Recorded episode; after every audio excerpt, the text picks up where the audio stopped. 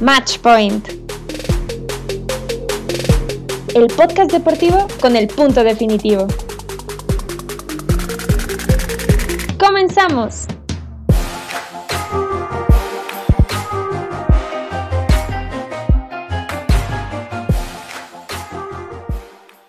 ¿Qué tal, fans de los deportes? Bienvenidos a Matchpoint, el podcast deportivo con el punto definitivo. Yo soy Mafer Leiva y acompañada de nuestro super invitado Gustavo Ruiz y Emanuel Sánchez, vamos a discutir el tema de la semana, el Equal Pay en la selección femenil estadounidense. Sabemos que esto era un conflicto que llevaba seis años en pelea y al fin se resuelve, obviamente, a favor de la selección femenil. Pero antes de comenzar, ¿cómo están? La verdad sorprendido por, por este tema, porque no pensé que llegara tan pronto. Obviamente es una muy buena noticia y espero que, que igual esté sorprendido porque se ve pronto en otros países. Hola, ¿qué tal? La verdad es que también me encuentro sorprendido. Es una noticia importante. Es un tema, un parteaguas, ¿no? En este, en este tema de la igualdad de género. Creo que es importante y ya lo discutiremos más adelante porque hay países donde va a ser más complicado llegar que otros, pero es bueno que ya se inicie por algún país, ¿no? Justo como tú lo dices, este es un muy buen precedente para el resto de las ligas femeniles, porque sabemos que si bien en años anteriores el argumento que se daba para que no estuviera como este equal pay o que no se le pagara lo mismo a las elecciones, era que justamente las elecciones femeninas o los equipos femeninos no cumplían con el mismo número de rating que los equipos varoniles. Entonces creo que este año y sobre todo lo que está haciendo la Federación de Estados Unidos abre la conversación para que justamente se deje de lado también un poquito el rating, que insisto, está subiendo, lo hemos visto en la Champions League femenil, también en la Premier League femenil, entre muchas ligas europeas también. Entonces creo que terminan muchas excusas con este primer eh, acuerdo y justamente el miércoles, y eh, llevaba ya seis años, como les había mencionado, este conflicto, pero eh, terminan las negociaciones para que justamente se alcance algo de equal pay entre la selección varonil y femenil, es decir, van a tener los mismos salarios, se van a dividir igual lo que las ganancias, según yo, de eh, lo que ganen en el mundial. ¿Pero qué más me pueden decir de este acuerdo?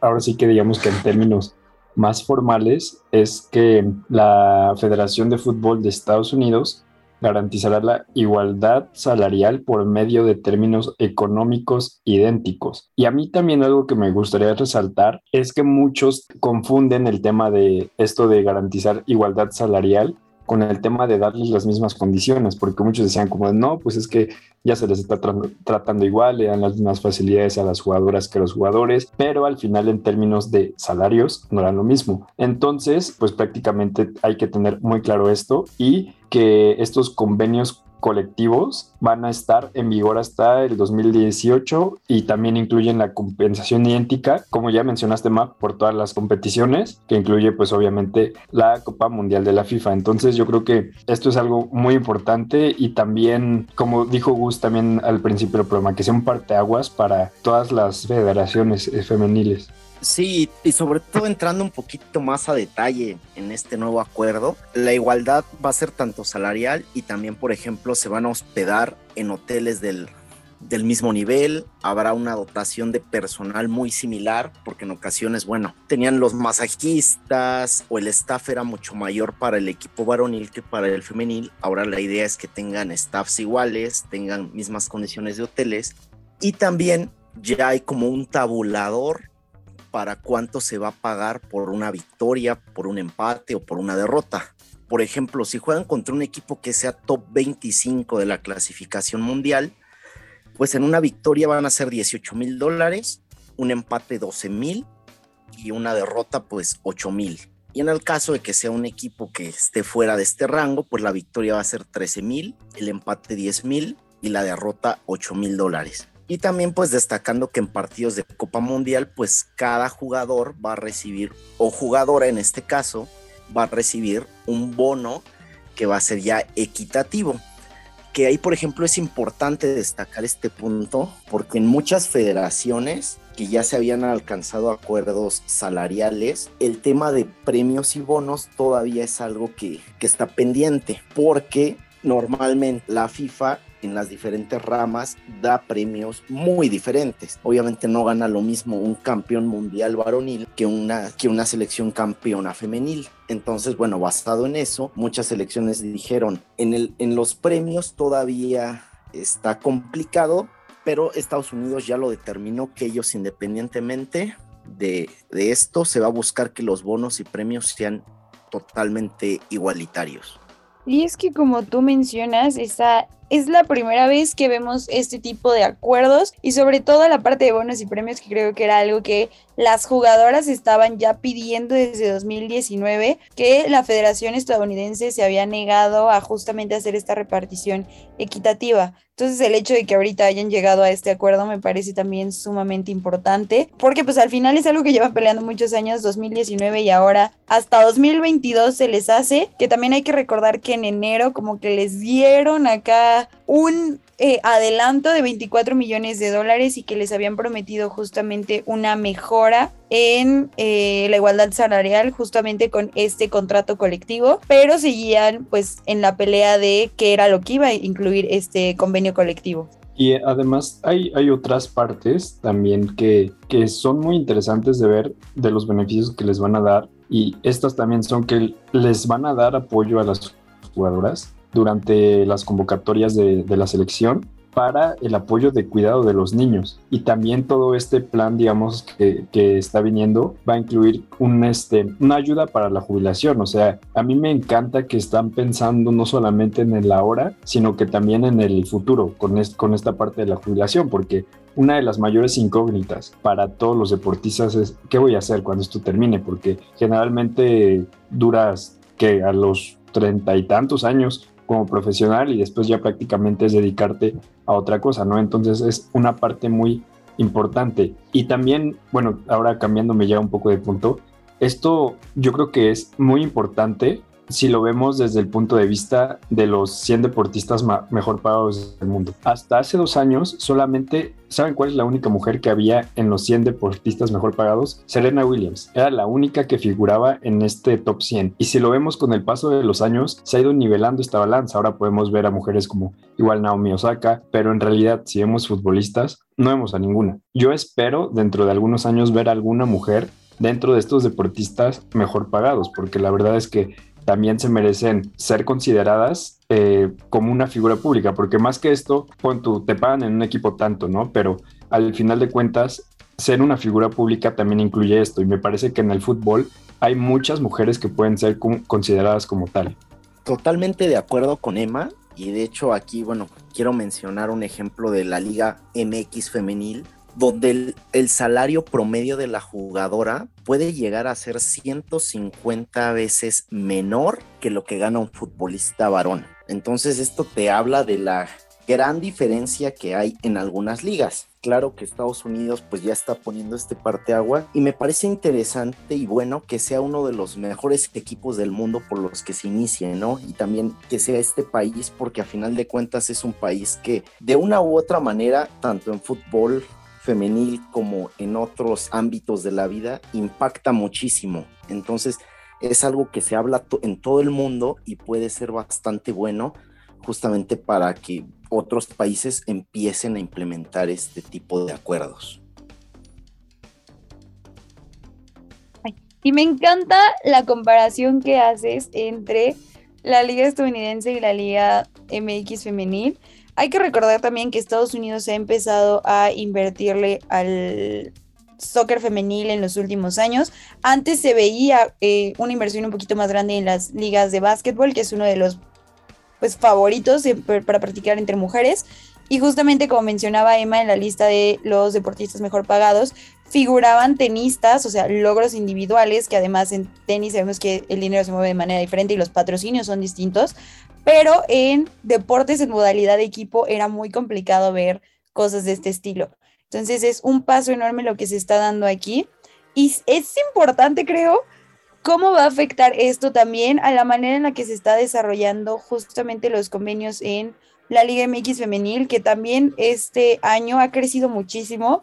Ahí como dato curioso, la final que se está jugando el día de hoy entre Tuzas y Chivas Femenil en el Estadio Acron, vendieron por completo el estadio, o sea, ya no hay boletos. Entonces creo que también te habla del aumento que está teniendo el deporte femenil en otras localidades y sería importante tomar como base este acuerdo em, salarial para otras ligas, justamente hablando de la Liga MX femenil, y también destacar que es importante las condiciones que toman en este acuerdo, como mencionaba Emma, que es la parte de la jubilación, pero también toman en cuenta la parte de los maternity leaves, que es algo que estamos familiarizados en el ámbito corporativo y laboral, pero en la parte de deportes, por ejemplo, en la WTA hasta 2019, a las mujeres no se les daba ningún tipo de permiso por maternidad, sino que si tú estabas embarazada, pues era el mismo protocolo que seguían si te lesionabas el tobillo, cuando evidentemente es distinto. Entonces aquí la Federación de Soccer también hace referencia a que si se ausentan por embarazo, van a poder seguir cobrando esta cantidad eh, estipulada en el nuevo acuerdo, que es lo que hemos estado hablando. Entonces, no nada más es algo que termina con la brecha salarial, sino que también están buscando ya igualar condiciones que afectan justamente a las mujeres, que a veces se nos olvida. Y justo me lleva a la pregunta de, sabemos que la selección estadounidense y en general la Liga Estadounidense de Soccer Femenil es muy buena. ¿Ustedes creen que en algún momento puedan llegar a cobrar más que los hombres? Buena pregunta, Ma. Em, poniéndolo en una balanza de lo que es la liga, bueno, la, la selección femenina de Estados Unidos a lo que es la selección masculina de Estados Unidos, obviamente podemos ver que la de Estados Unidos es mucho más en su rama femenil. Lo hemos visto en mundiales, lo hemos visto también con sus mismas figuras, porque Megan Rapinoe de verdad que es, es una figura a seguir que muchos ya tienen en Estados Unidos. Entonces, a mi parecer, no se me hace una idea descabellada pensar que en Estados Unidos pueda llegar, puedan llegar a cobrar más. Y esto no, no solo es de, de pensar, es de lógica. O sea, si ya les pagan lo mismo por victorias, si les pagan lo mismo por mundiales, pues mientras la selección de Estados Unidos gane más, va a ganar más dinero. Si gana más partidos, van a cobrar más. Si la selección masculina de Estados Unidos gana menos, llega, por, por ejemplo, a unos cuartos de final en un mundial, que ya lo veo como mucho, y la selección femenina es campeona, obviamente van a cobrar más. Entonces yo creo que esto se podría ver y no en un futuro lejano, podría ser un, un futuro más cercano de lo que pensamos. Sí, la parte yo creo de selecciones creo que es muy fácil, bueno, no fácil, sino muy pronto que se empiece a dar este fenómeno en Estados Unidos. En el tema de la liga sí lo veo un poco más complicado, sobre todo porque en Estados Unidos es una liga, la MLS, que maneja mucho dinero. Suelen traer jugadores que tienen muchísima relevancia a lo mejor no las traen en su top, ya son jugadores que vienen a lo mejor a retirarse, pero son jugadores que jalan muchísimo. E incluso no solo europeos, mexicanos, como el caso del Chicharito, por ejemplo.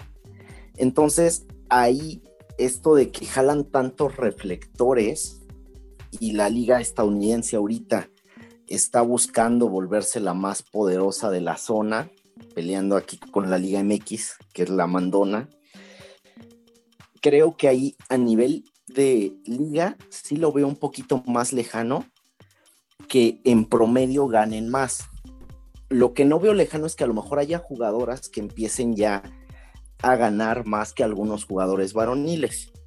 La verdad es que no sé cómo sea allá la disparidad, pero retomando el punto que dije de aquí, de la Liga MX, de que los varoniles llegan a ganar 150 veces más que las femenil, a nivel club, creo que en Estados Unidos eso se va a cortar muy pronto. Pero ya que la mejor pagada sea una mujer, todavía creo que hay un largo trecho por seguir debido a toda la, pues lo que se maneja a nivel clubes, que es bastante diferente a nivel selección.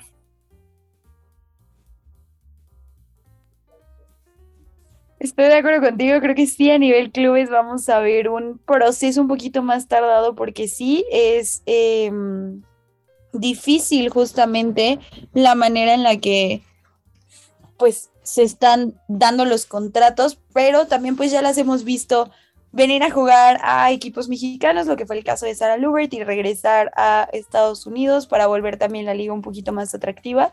Entonces vamos a ver cómo va a ir desarrollándose esa parte. A nivel selección sí lo creo, las hemos visto ganar muchísimas veces, pero a nivel clubes, como tú dices, Gus, probablemente nos tardemos todavía un poquito más. Lo que sí me causa curiosidad es cuántas ligas del mundo creen que vayan a empezar a copiar este modelo para sus selecciones. Yo creo que empezando por las mejores selecciones, la verdad. Empezando por una Inglaterra, podría ser. Em, incluso también por un España, la verdad lo veo un poquito más complicado y no por el hecho de que no sean buena selección. O sea, España ahorita para mí es una de las mejores selecciones que hay en la rama femenil, pero sabemos lo, por decirlo así, inflada que es la selección varonil de España, ¿no? Sabemos que son grandísimas figuras ahora y es cierto, ahorita están, están levantando, pero igualar esta brecha que tienen todavía con jugadores españoles, pues es complicado, porque sabemos, la selección de Estados Unidos no es la, selección que gane más dinero de todas, ¿no? Pero ya comparándolas, por ejemplo, como lo comento, las europeas, ahí sí la brecha yo siento que es un poco más grande. Ahora, en otra selección me parece que también debería y no me sorprendería que tarde mucho, es la de Brasil, porque Brasil también con con Marta, por ejemplo. Marta es la mejor jugadora de, bueno, en su momento fue la mejor jugadora del mundo y no recibió, digamos, la remuneración ni la atención necesaria. Entonces, yo creo que Brasil también se podría poner las pilas en este sentido. De hecho, ya hay este, algunos países que han empezado a implementar programas de este tipo. Por ejemplo, Países Bajos, desde 2019 empezó a implementar un programa en el que paulatinamente busquen llegar a una igualdad a nivel salarial de las elecciones y de hecho es algo muy importante también Finlandia. Finlandia es un país que también ya lo estableció desde 2019, al igual que Noruega. Son países que son poderosos a nivel femenil a nivel varonil a lo mejor no son tan poderosos, salvo Países Bajos, pero es bueno que, que los equipos, o en este caso las selecciones, empiecen con estos programas. Y también es importante que países a lo mejor de un poquito más de envergadura a nivel varonil empiecen también. Que entiendo que es más complicado, es a lo mejor un poco más sencillo para aquellos países sin demeritarlos, que a nivel femenil son más poderosos que los varoniles, porque justamente los varoniles no están tan inflados como menciona Emma. Entonces, disminuir esta disparidad es relativamente más sencillo. Incluso está el tema de Irlanda, que es una selección pues también se podría decir débil a nivel varonil, pero donde se estableció un acuerdo, y de hecho es un acuerdo muy diferente a lo de los demás países, porque negociaron los jugadores de la varonil con, los de la con las jugadoras femeniles para que los de la varonil se redujeran parte de su sueldo y lo trasladaran a la femenil buscando que se lograra esta igualdad en, en temas de económicos. Ahí no fue directamente la Federación Irlandesa la que mandó la orden, por decirlo así, sino que se reunieron entre las elecciones y ambas presentaron la propuesta para que ya pues la federación dijera, bueno, ya tienen el acuerdo, creo que es conveniente para todos, vamos a empezar a implementarlo. Y sería interesante que otras elecciones varoniles, sobre todo las poderosas, que tienen mucho dinero, empezaran a lo mejor a tener ideas similares. Creo que sería algo muy, muy bueno.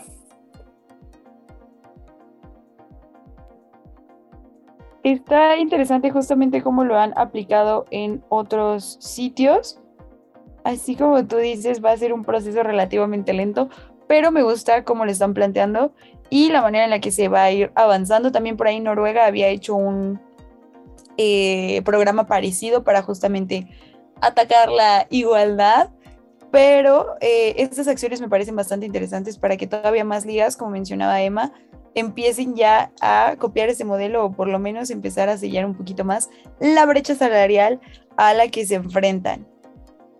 Y para ir cerrando, hablando de la Liga MX femenil y la selección nacional mexicana, pues la femenil también, ¿qué creen que sea lo que nos hace falta para llegar a tener un acuerdo de ese tipo? Porque, insisto, el boletaje, un poquito de la audiencia, incluso el nivel, ya lo están eh, manejando bastante bien dentro de la Liga MX y la selección mexicana, pero no lo vemos en términos eh, salariales ni de condiciones. ¿Qué creen que haga falta para que empezamos a tener estas oportunidades o un modelo, por lo menos, que empiece a implementarse?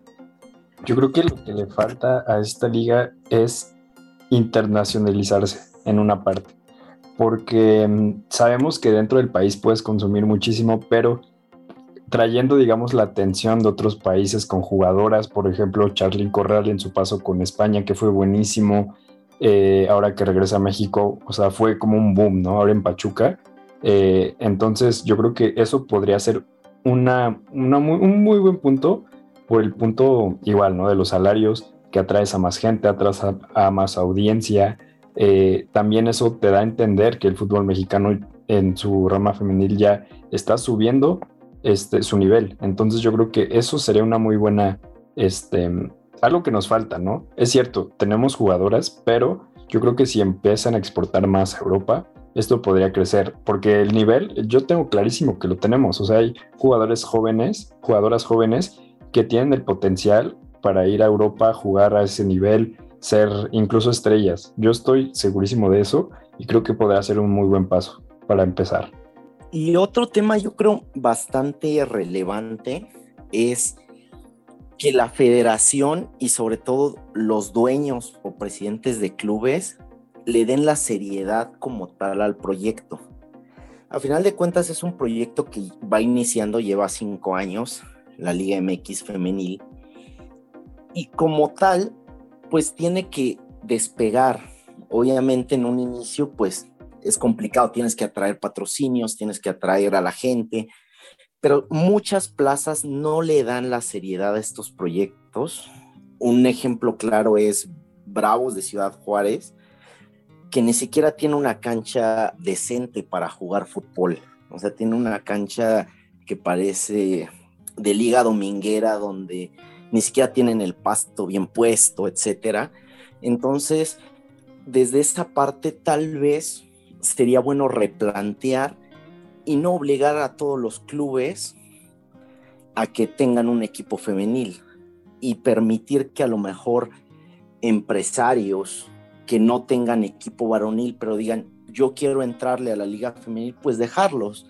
Creo que esa parte podría ser interesante porque cuando tienes algo ahí que te obligan y nada más lo tienes por mero compromiso, pues no le das lo que necesita, como son muchos clubes, a diferencia de otros que tienen un compromiso real, como son las, las norteñas, ¿no? Las amazonas y las regias, que de hecho son los únicos clubes que tienen jugadoras que en su nómina cobran más de 100 mil pesos. Entonces son jugadoras que se pueden dedicar completamente a su profesión, a diferencia de otros de otros clubes que tienen sueldos de 4.500 como sueldo base. Nada más quiero recordar, aprovechando que ahorita está la final, Alicia Cervantes, la goleadora de Guadalajara, de las Chivas, cuando inició en el Atlas le pagaban 1.500 mensuales. Decía, bueno, es que no me alcanza para nada. Entonces tienes que tener otra profesión prácticamente tiempo completo y el fútbol pues se dificulta que puedas brindar todo, ¿no? Entonces se necesita un compromiso real de las autoridades del fútbol para que esta liga pues crezca. Estoy de acuerdo con lo que mencionas, justamente necesitamos ya que la parte de la Federación Mexicana de Fútbol también ponga cartas en el asunto. Justo la semana pasada también hablábamos de esto que está sucediendo en la Liga MX y la internacionalización. Pero con esto hemos llegado al final de este episodio de Matchpoint. Nos escuchamos la próxima semana. Adiós. Esto fue Matchpoint, el podcast deportivo con el punto definitivo. Escúchalo en exclusiva por Frecuencia SEM y en plataformas digitales.